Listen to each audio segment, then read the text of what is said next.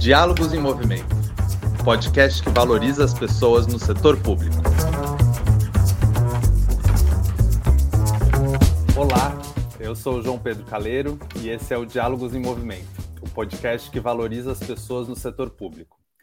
Esse podcast é uma iniciativa do movimento Pessoas à Frente, que é dedicado ao debate e à construção de um Estado melhor, que partindo das lideranças e da gestão de pessoas no setor público.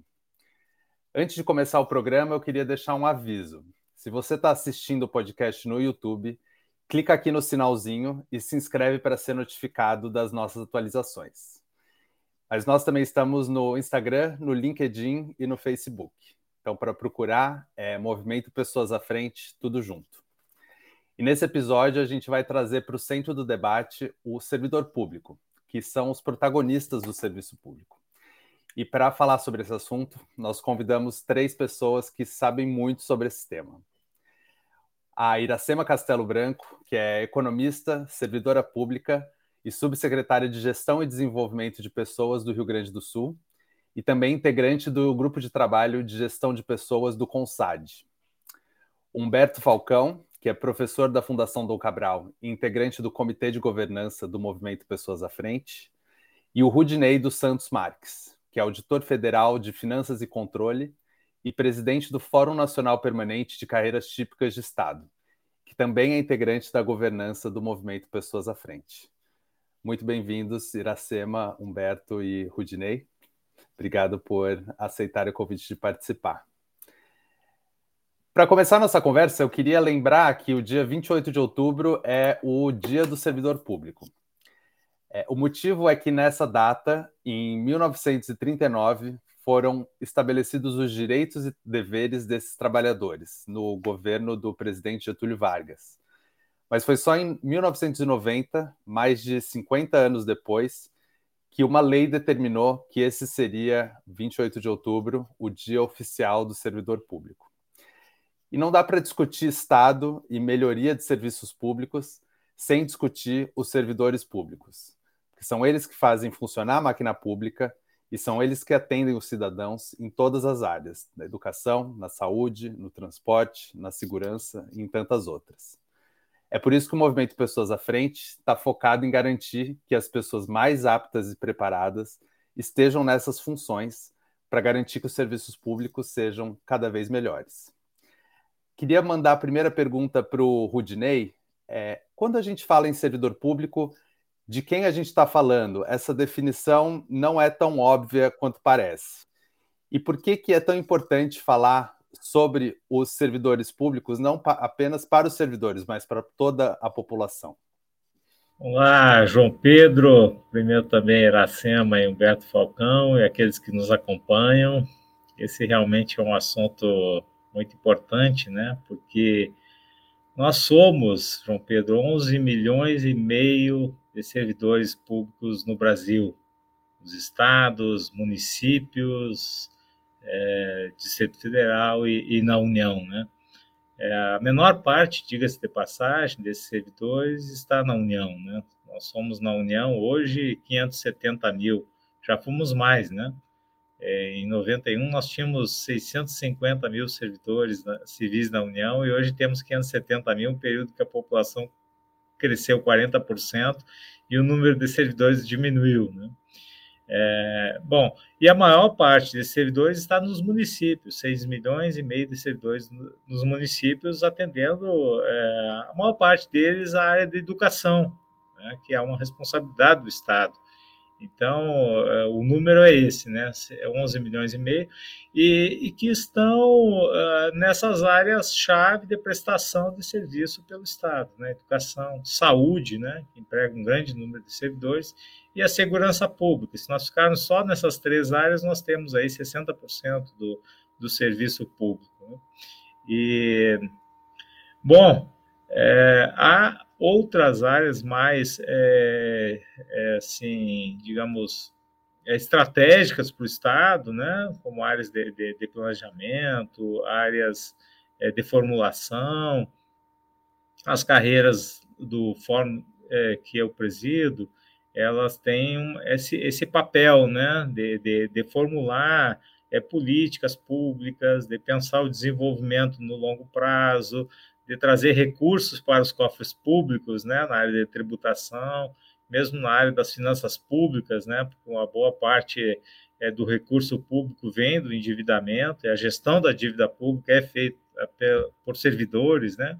assim como o controle do gasto. Né? Então, o serviço público é um leque muito amplo. Né? Eu tive o privilégio de, como auditor da CGU, ter uma ideia de como o Estado funciona olhando o Estado por dentro. Né? Então, uma hora você audita uma universidade pública, outra hora né, um hospital público, e a gente se dá conta, então, do tamanho do Estado, da complexidade e da importância de estarmos sempre pensando no aprimoramento né, da forma como se trabalha e como se entrega eh, os serviços para a população. Acho que é um pouco por aí.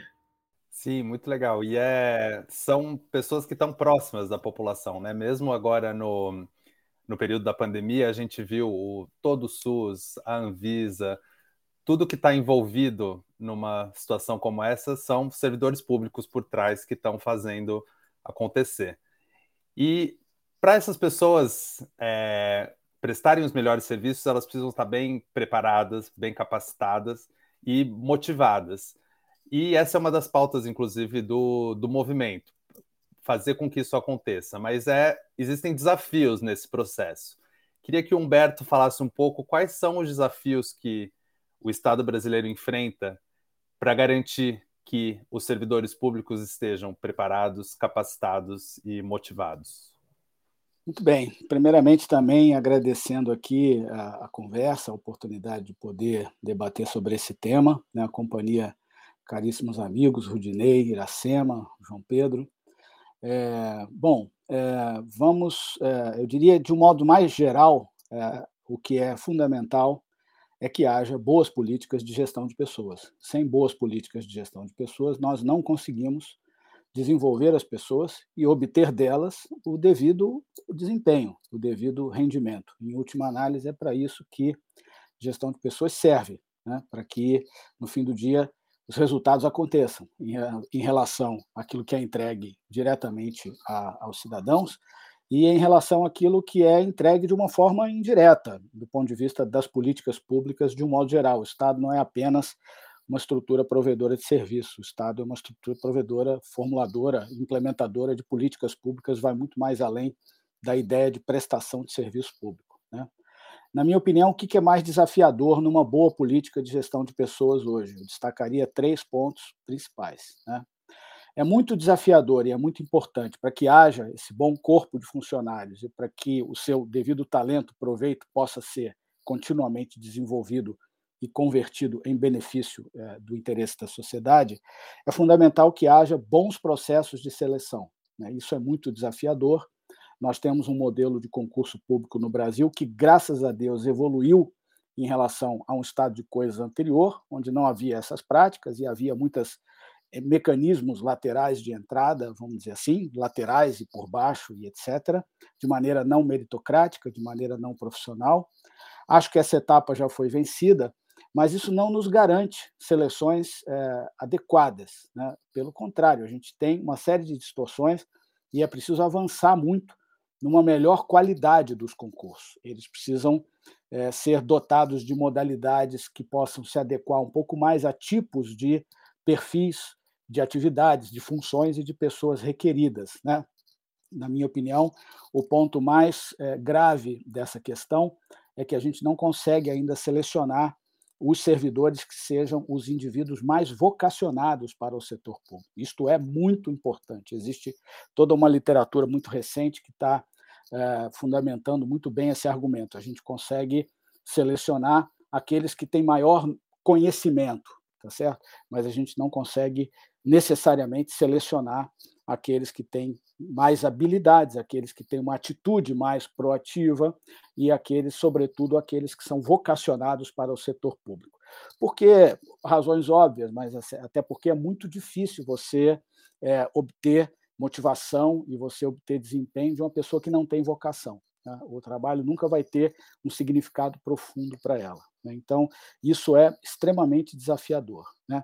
Número dois, em igual ordem de importância, a questão da gestão das lideranças. Né? Isso é crítico na administração pública. É, nós temos um sistema de liderança no Brasil que, na maioria dos governos, é misto, porque compreende em posições de liderança pessoas de dentro e pessoas de fora. Isso não é um problema, isso é uma característica dos sistemas mais contemporâneos.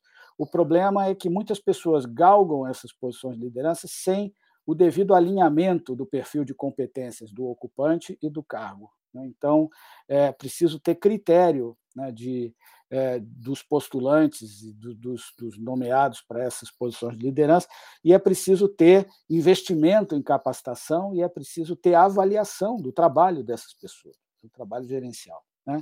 Então, isso é, isso é fundamental. É claro que isso dialoga com aspectos né, dos governos de coalizão, da composição de equipes de governo baseada em critérios de pluralismo, de apoio parlamentar, etc. Mas isso não é necessariamente um impeditivo. Né? A gente pode melhorar a racionalidade desses modelos de liderança.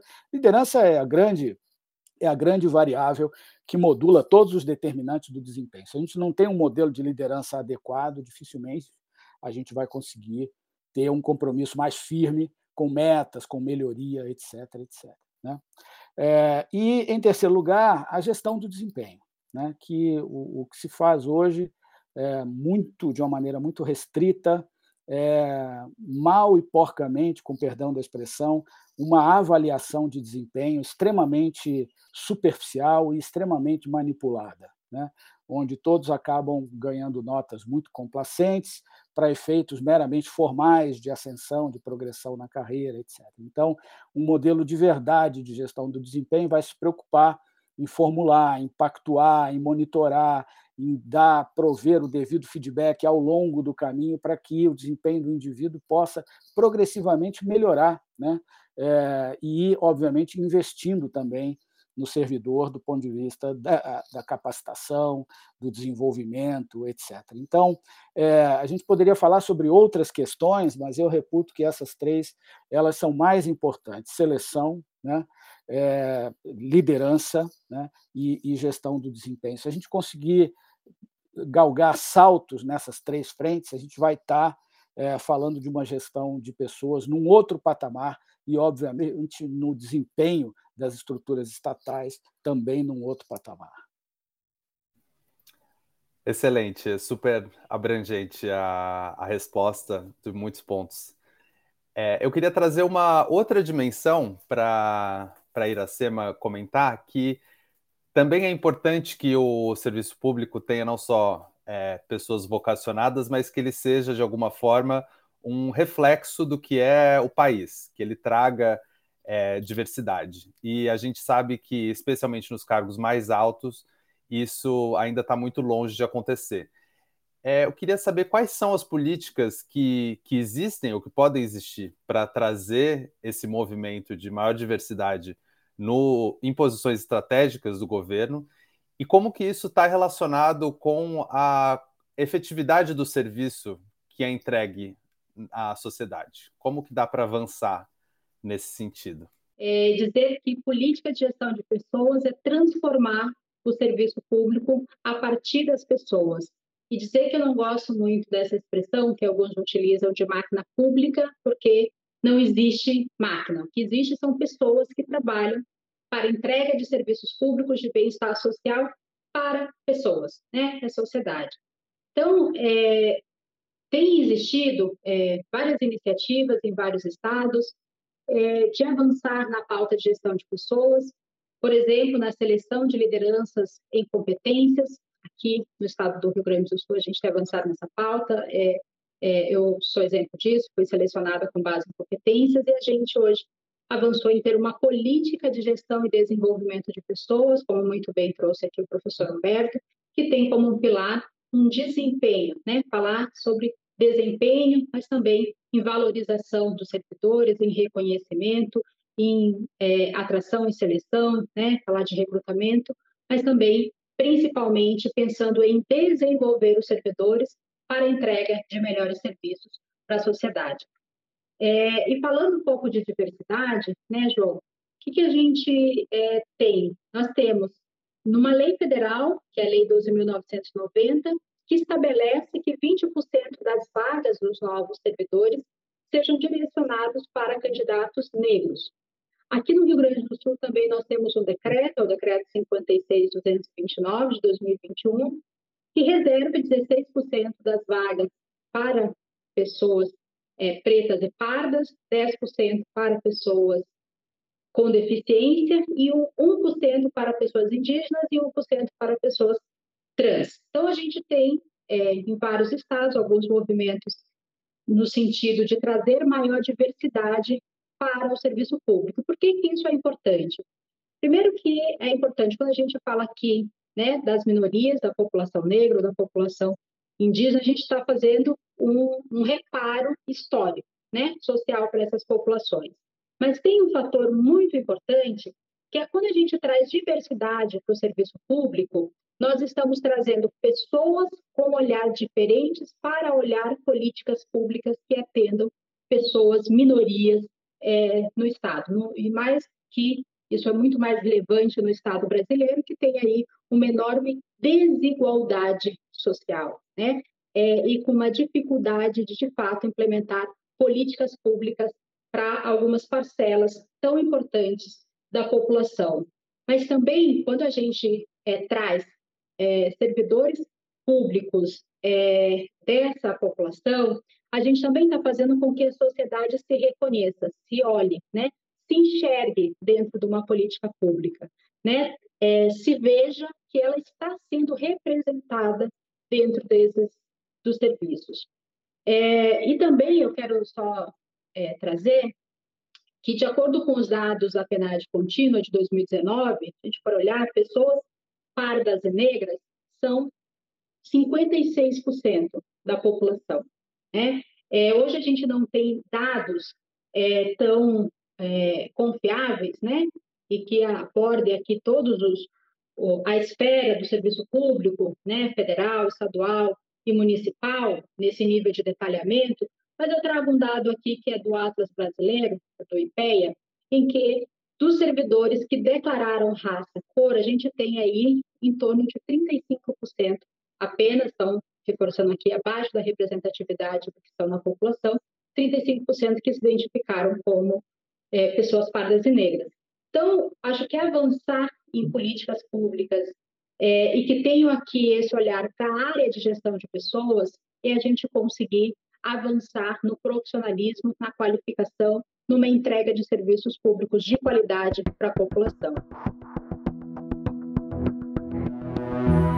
Muito interessante. Como a gente falou agora de, de atração e retenção, de novas formas de, de atração, você falou, por exemplo, da seleção baseada em competências, que é uma outra ideia do que a gente costuma ver. É, eu queria voltar para o Humberto que tinha falado dessa questão de, de atração, tinha falado de novas formas que não eram o, o concurso clássico que não conseguia medir ou trazer a dimensão da vocação, que é importante. Eu queria que o Humberto falasse um pouco mais na prática, inclusive por experiências locais, que a gente costuma olhar para o federal, mas tem experiências locais muito interessantes, como no Rio Grande do Sul, sobre essa questão de atrair e reter as pessoas certas para o setor público, que não é necessariamente é, você tem as dimensões de, de remuneração, de benefícios, de como a seleção é feita, mas atrair, manter as pessoas certas é uma fórmula difícil, mas muito importante. Queria que você falasse um pouco mais sobre isso, já que a gente vê como a liderança é tão tão importante dentro do setor público? Bom, isso passa por formas de seleção. Né? Se você comparar o Brasil com outros países que têm serviços civis considerados altamente profissionais e de alto nível, e eu estou me referindo aqui ao universo OCDE, para se ter uma ideia, a gente vai ver que tem muitas outras maneiras de você recrutar e selecionar indivíduos propensos ou aptos à, à função pública. Por exemplo, análise curricular, você leva em conta história de vida, entrevista, vários tipos de testes, vários tipos de atividades de gamificação, até de uma maneira muito sofisticada, obviamente, dependendo da posição da atividade, até experimentos. Eles podem servir também como, é, como formas de você selecionar e você averiguar e você medir é, o grau de vocação. Né? É, é possível, sim, se obter métricas é, objetivas de várias coisas que não são objetivas. A psicometria é uma ciência, ela existe e está a serviço dessa objetividade. Então, é preciso que a gente vença esse argumento que, infelizmente frequentemente é utilizado quando se tenta inovar em formas de seleção, e, e frequentemente ele, é, ele consta nos autos de reclamações contra inovações em relação ao processo seletivo. É claro que eu não estou me referindo a, a iniciativas para fraudar processo seletivo de maneira nenhuma. Todos têm que ser muito lisos e é possível manter a lisura tendo a diversificação da, das modalidades, não é? Mas é preciso quebrar um pouco essa ideia de que só se pode recrutar, selecionar objetivamente de uma maneira, com averiguação puramente objetiva de conhecimentos. Essa etapa, esse, esse pressuposto está vencido em vários serviços civis avançadíssimos do mundo inteiro. Se você pegar e comparar o Brasil, você vai ver que o Brasil, no universo, da, comparando com a OCDE, é o único país que exige apenas né, é, a prova de conhecimento objetivo. Todos os demais têm outras modalidades, né, mantendo o grau de lisura e de objetividade, de impessoalidade, de exonomia, como obviamente deve ser. Né? Então, eu acho que essa é uma questão que a gente precisa é, avançar bastante. E uma vez tendo selecionado aqueles que têm um perfil mais voltado para o serviço público, né? É, como manter essas pessoas? Bom, aí entra em cena uma série de outras questões ligadas a políticas de gestão de pessoas. O desenho das carreiras, por exemplo, é absolutamente determinante, porque vai dar para o indivíduo um horizonte temporal de desenvolvimento, e a gente sabe que hoje é, vamos dizer assim, a amplitude das carreiras é muito pequena, as pessoas entram quase no topo, ou seja, não tem um horizonte muito amplo de desenvolvimento. Tem questões de desenvolvimento de capacitação que eu me referi aqui, a gente investe muito pouco, o pouco que investe, investe mal, é preciso avançar muito, é preciso investir muito mais né, para desenvolver competências dentro dessa ideia de lifelong learning, de ninguém nunca está pronto, ninguém nunca está formado, todos nós temos que viver aprendendo e nos, nos, nos desenvolvendo cada vez mais. Né? Tem questões também relacionadas ao desenho das carreiras que tem que ver com, por exemplo, remuneração. Né? É, esse há grandes desequilíbrios em relação a isso. No agregado, no total, é, isso não é o maior dos problemas, porque há sinais de que alguns governos praticam né, é, prêmios salariais é, um pouco além vamos dizer assim, do razoável. Isso é uma discussão bastante delicada. Eu, eu, eu, eu sou defensor de que tem que haver um prêmio salarial para o setor público. A média do mundo é 19%, né? perdão, a média do contexto OCDE é 19%, né? e, e eu acho que é, é razoável em torno de 20%, até no setor privado. É, em muitas empresas é uma boa prática de gestão de pessoas pagar 20% acima da média de mercado, porque queremos os melhores, tá certo? Então, o problema não é o prêmio, o problema é o limite que isso tem. Né? É, num determinado momento já se chegou, esse dado é um pouco antigo, né? também é controverso, mas segundo ah, contas que foram feitas e números que apareceram por conta do Banco Mundial, já chegou a 96% no Poder Executivo Federal, né? o que não é nada razoável. Né? É, então, é óbvio que o servidor público não, não pode ganhar mal, né? Nenhuma razão, porque seria desvalorizá-lo na sociedade. Né? Mas é preciso estar de olho, né? não promover desequilíbrios salariais né? É, no agregado e desequilíbrios salariais dentro dos governos, porque há carreiras que são extremamente super sobre remuneradas e outras carreiras que são subremuneradas, porque não há uma régua única, não há uma tabela de equivalência, não há uma matriz de valia relativa dos cargos. A gente nunca conseguiu chegar lá. A lógica de reajuste não é, não é propriamente racional. Né? Então, isso é um grande desafio para manter as pessoas. E, além da remuneração, é, eu colocaria no mesmo patamar de importância, né, as condições de trabalho, né, que são fundamentais. Existem, para muitos agentes públicos em instituições precárias, isso acontece, infelizmente, muito nos municípios, muito mais nos municípios, né, há é, servidores que não têm mínimas condições de trabalho, não têm é, condições normativas, não têm equipamentos, não têm instalações, né, é, não tem métodos, processos bem desenhados, conducentes ao desempenho e tudo mais. Então, é, a gente tem muito é, que avançar nesse território para promover uma melhor busca e uma melhor retenção desses talentos dentro do setor público. Eu só queria fazer um último comentário que eu acho muito importante, porque o discurso de que os servidores públicos têm que ser vocacionados não pode ser confundido com um discurso que a vocação ela eventualmente ela supriria as carências de uma carreira profissionalizada e bem aparelhada e bem instrumentada, tá certo? Isso não é verdade. Ao mesmo tempo que o servidor ele tem que ser vocacionado, o fato dele ser vocacionado não significa que ele tenha que lidar com condições adversas de trabalho, de maneira nenhuma. Ele tem que ter uma boa gestão de pessoas, carreiras bem desenhadas, com uma remuneração adequada e equilibrada e condições de trabalho as melhores possíveis para que ele possa performar bem para a sociedade. Super importante essa distinção quando a gente fala de vocação, não é vocação para é, aceitar qualquer coisa só porque você combina com aquela, com aquela função. É justamente o contrário, você combina e por isso você tem que receber todas as condições para conseguir atingir o, o seu máximo. É, eu queria agora voltar para o Rudinei, fazer a ligação da, das políticas de servidores com a política em outro sentido. A gente está agora saindo de um período eleitoral. Queria saber quais são os horizontes, as perspectivas nos próximos anos de políticas para o funcionalismo, para os servidores públicos. O que está colocado aí no horizonte?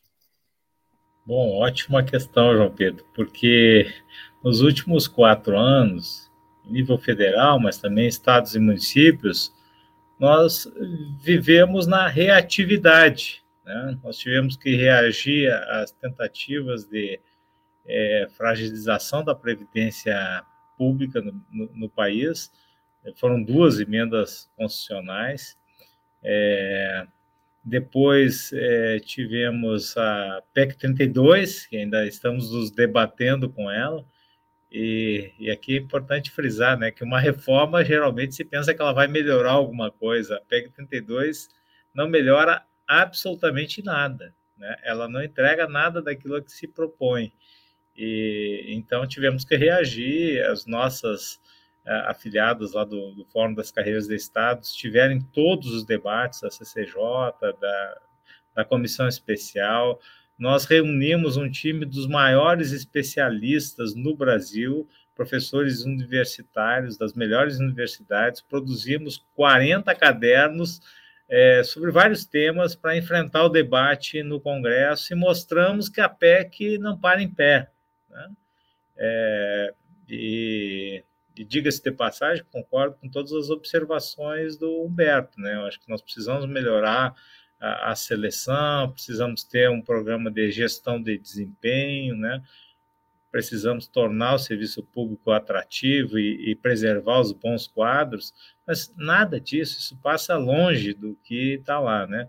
Mas, enfim, vivemos os, os, esses quatro anos não só de reatividade no parlamento, como também no espaço público, que foi completamente deteriorado. Né? O, o diálogo no espaço público caiu ao nível mais baixo, eu diria, desde o início da democratização. Eu não conheço outro período que nós estivéssemos sendo tão atacados como fomos agora. Constante. Bom, dá para a gente resumir naquela frase do ministro Paulo Guedes que diz que tinha que colocar uma granada no bolso dos servidores. Até a granada jogaram no servidor agora semana, essa semana que passou, né?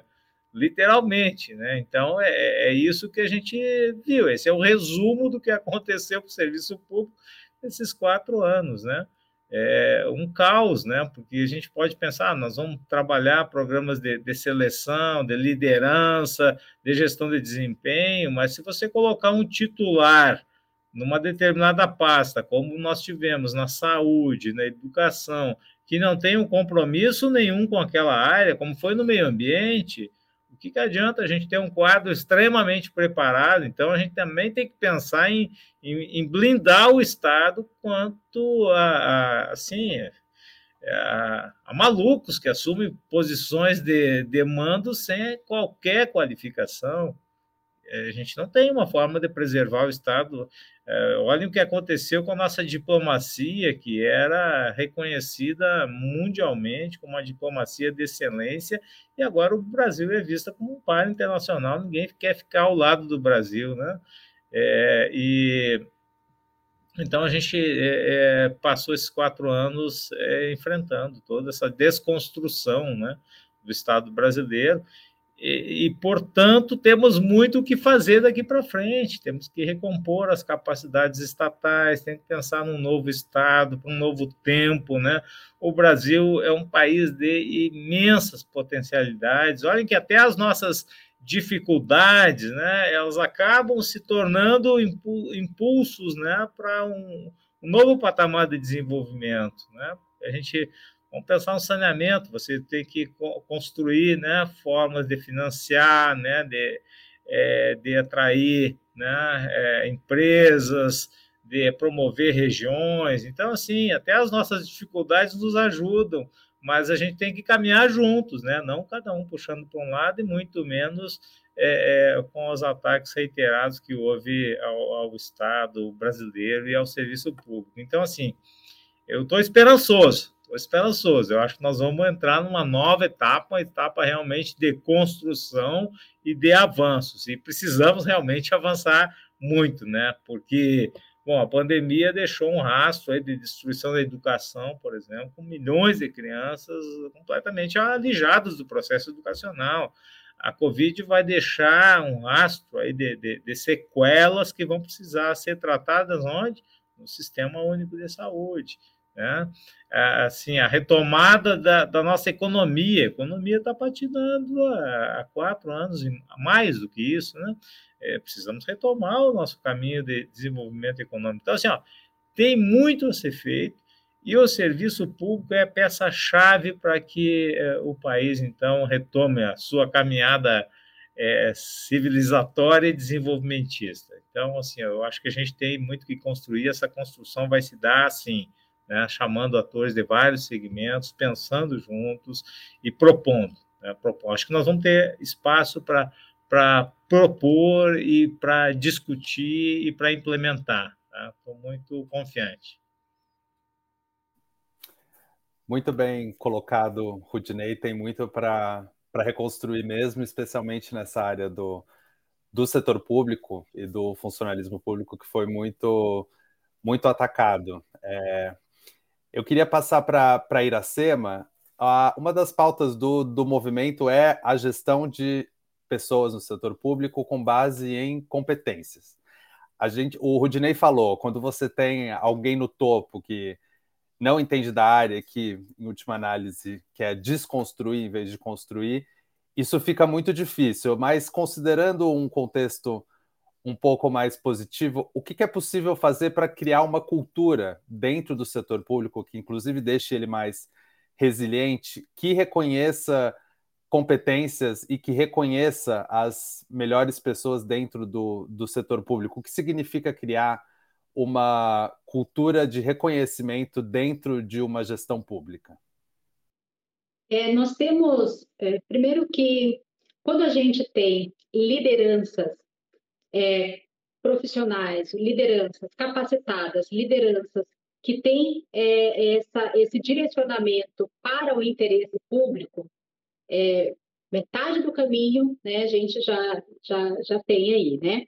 É, quando a gente, aqui a gente tem avançado numa matriz de competência. Então, a gente construiu uma matriz de competência, trazendo, identificando quais eram as competências que o governo entende é, construiu de forma colaborativa, com representantes, né, com as áreas de gestão de pessoas de, de todo o Estado, é, entendendo que era necessário direcionar as ações e o comportamento do nosso conjunto de servidores. E atuando também no sentido de trazer todos os servidores para o protagonismo, né? para frente, para que ele pudesse, é, de fato, se sentir empoderado na sua condição de agente público e na construção é, de uma cultura organizacional, né, de melhoria do clima de trabalho, é, de também a gente trazer as pessoas é, com as competências necessárias, com as habilidades para determinadas posições, para as posições de liderança. Eu acho que isso é, faz muita diferença, né? E isso sinaliza para uma mudança de gestão, né? Sinaliza para uma profissionalização é, do serviço público. É, é, necessário ainda a gente avançar em termos de reconhecimento. O que a gente tem trabalhado numa construção de matriz de incentivos não pecuniários. Primeiro, é, muitos é, pensam que reconhecimento, que valorização é só remuneração.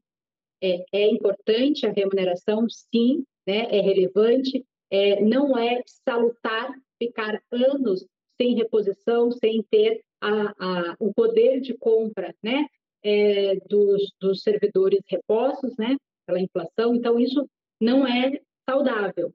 Agora, não é só remuneração é, que é relevante, que é determinante.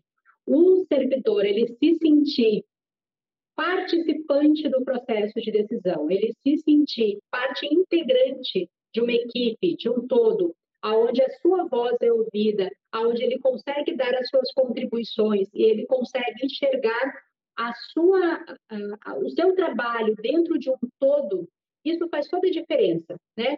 Na, na motivação, né? No propósito, aqui a gente tem trabalhado muito é, em trazer qual é o propósito, né? De, de cada um e qual é o propósito de cada área, de cada entrega, é, conectando isso com o interesse público, conectando isso com as políticas públicas, com o que se quer de fato, que é a melhoria dos serviços. Então, quando a gente constrói um ambiente, né, nesse, com esse contexto, e aqui é muito relevante, é indispensável que a alta liderança esteja presente, né?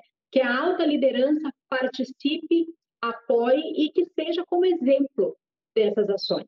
Né? Então, quando a gente consegue construir é, esse ambiente, é, quando a gente consegue que as lideranças né, é, realizem o seu papel de liderar, de gerir as pessoas para entrega de serviços públicos e que todos passam a ser ouvidos e se sintam o protagonismo do processo, eu não tenho dúvida que a gente avança é, entrega de melhores serviços para a sociedade. E isso é um grande desafio, que o professor Humberto trouxe com toda a propriedade. É, não é uma tarefa fácil, né? mas é necessário a gente caminhar nessa direção e sempre numa construção de diálogo né, com todos. E nessa relação aqui a gente tem buscado trazer uma cultura do feedback, né? Que é o líder e o liderado conversar sobre o desempenho que a gente tem, indicadores de desempenho por equipe, né, que a gente está construindo, né, está é, trabalhando aqui num, num, formato piloto, mas o objetivo é expandir para toda a administração pública. Mas a gente tem indicadores de desempenhos é, que são coletivos, que são por equipe, e a gente tem entregas individuais até para os servidores que estão em teletrabalho, que hoje também é uma realidade né, na sociedade, não poderia deixar de ser no próprio serviço público. Então, tem indicadores individuais. E a gente faz uma análise de competência individualizado por servidor e a liderança, com cada um do seu time, senta para conversar e construir um plano de desenvolvimento, né? A necessidade de capacitação. E aí a escola de governo começa a atuar. Então, eu acho que é um conjunto, né? Um conjunto de, de fatores, né? que não, não é fácil de construir, é, mas sem dúvida que é necessário para que a gente possa avançar em melhoria dos serviços no setor público. Obrigado, Iracema. A gente chegou agora, infelizmente, no final do tempo da nossa conversa, mas antes de terminar, eu queria que cada um deixasse uma mensagem bem breve, direcionada não apenas ao público geral, mas ao servidor público. O que, que vocês gostariam de dizer a um servidor, ao servidor público que está ouvindo a gente É, bem rapidinho, começando pelo, pelo Rudinei, depois o Humberto e a, a Iracema, só para a gente encerrar uma mensagem mais direta aí, e pessoal. Bom, eu quero deixar registrado aí o meu orgulho por ser servidor público já há mais de 30 anos, né? e acho sim que o serviço público tem muito o que se orgulhar. Né? E, e, o momento recente que nós vivemos no país, com a pandemia mundial, né, nos, nos afetou uh, seriamente do ponto de vista sanitário, econômico, social, foi o serviço público, né? apesar do desgoverno que a gente viu em nível federal, mas foi o serviço público que fez um enfrentamento, assim, dando a vida é, pela população. Né? Nós tivemos quantas mortes do SUS? Né? Quantas pessoas estavam na linha de frente morreram atendendo né, a população? Então, não só é, na saúde, mas na própria viabilização do, do auxílio emergencial, esses 600 bilhões de reais, o Brasil foi um dos países no mundo que mais aportou recursos para o enfrentamento da pandemia, mais de 600 bilhões de reais destinados aos entes federados, tudo é, operacionalizado por servidores, desde a destinação do recurso à fiscalização do uso desse recurso. Então, assim, esse desafio sem precedentes que nós é, é, vivemos no, no país e no mundo, né? Mas é, mostra assim a importância, a relevância, a necessidade de termos um serviço público à altura deste e de todos os outros desafios e teremos muitos pela frente. Então, parabéns, servidores públicos. Vocês têm todos os, os motivos para celebrar esse 28 de outubro. Bom, é, a primeira palavra que me vem à mente é obrigado, porque a gente sabe que os servidores públicos carregam um piano bastante pesado, no sentido de tentar todos os dias, é, incessantemente, tratar os complexos problemas públicos com os quais todos nós nos defrontamos, né? E provavelmente essa complexidade não cessará, o que exigirá cada vez mais esforços de todos nós, né? Servidores e pessoas que estão é, na sociedade civil é, propugnando a melhoria do serviço público. É. é. falo em ambas condições, porque já pertencia a uma carreira do Serviço Público Federal, é, uma carreira maravilhosa, sempre fui um servidor muito orgulhoso da minha posição, no bom sentido da palavra, e costumo brincar e dizer que eu saí da carreira, mas a carreira não saiu de mim. Quer dizer, isso eu ainda tenho muito incrustado esses valores, esse, esse ethos né, do setor público, que é fundamental para a sociedade. Então, é, a gente sabe que a realidade não é fácil, aqueles que estão lá na linha de frente sofrem muito, lidam com condições adversas, com pressões diversas, né? E a sociedade depende muito de todos, de todos vocês, né? Então, muito obrigado, parabéns, é uma data para celebrar, né? E, sobretudo, da gente tentar deixar esse debate de alto nível que hoje existe, graças a Deus, puxado por vários segmentos da sociedade, né? É, no sentido da gente ir subindo o nível né, da gestão de pessoas né, e da gestão pública de um modo geral. Obrigado. Obrigado, Humberto, Rudinei. E a Iracema teve que sair, mas também agradecendo a, a participação dela. É, o nosso podcast chegou ao fim e a gente quer saber o que você tem achado do podcast desse debate. Então pedimos para você que está ouvindo deixar o seu comentário e que a sua participação no diálogo é muito importante, também sugerindo temas, sabendo mais sobre as nossas pautas, tirando dúvidas. E tudo isso você pode fazer com as nossas páginas do Movimento Pessoas à Frente nas redes sociais. E eu também queria dar o meu recado e do movimento para todos os servidores públicos que nos acompanham. Também parabenizar é, o papel que eles desempenham para deixar um Brasil melhor, um serviço público melhor.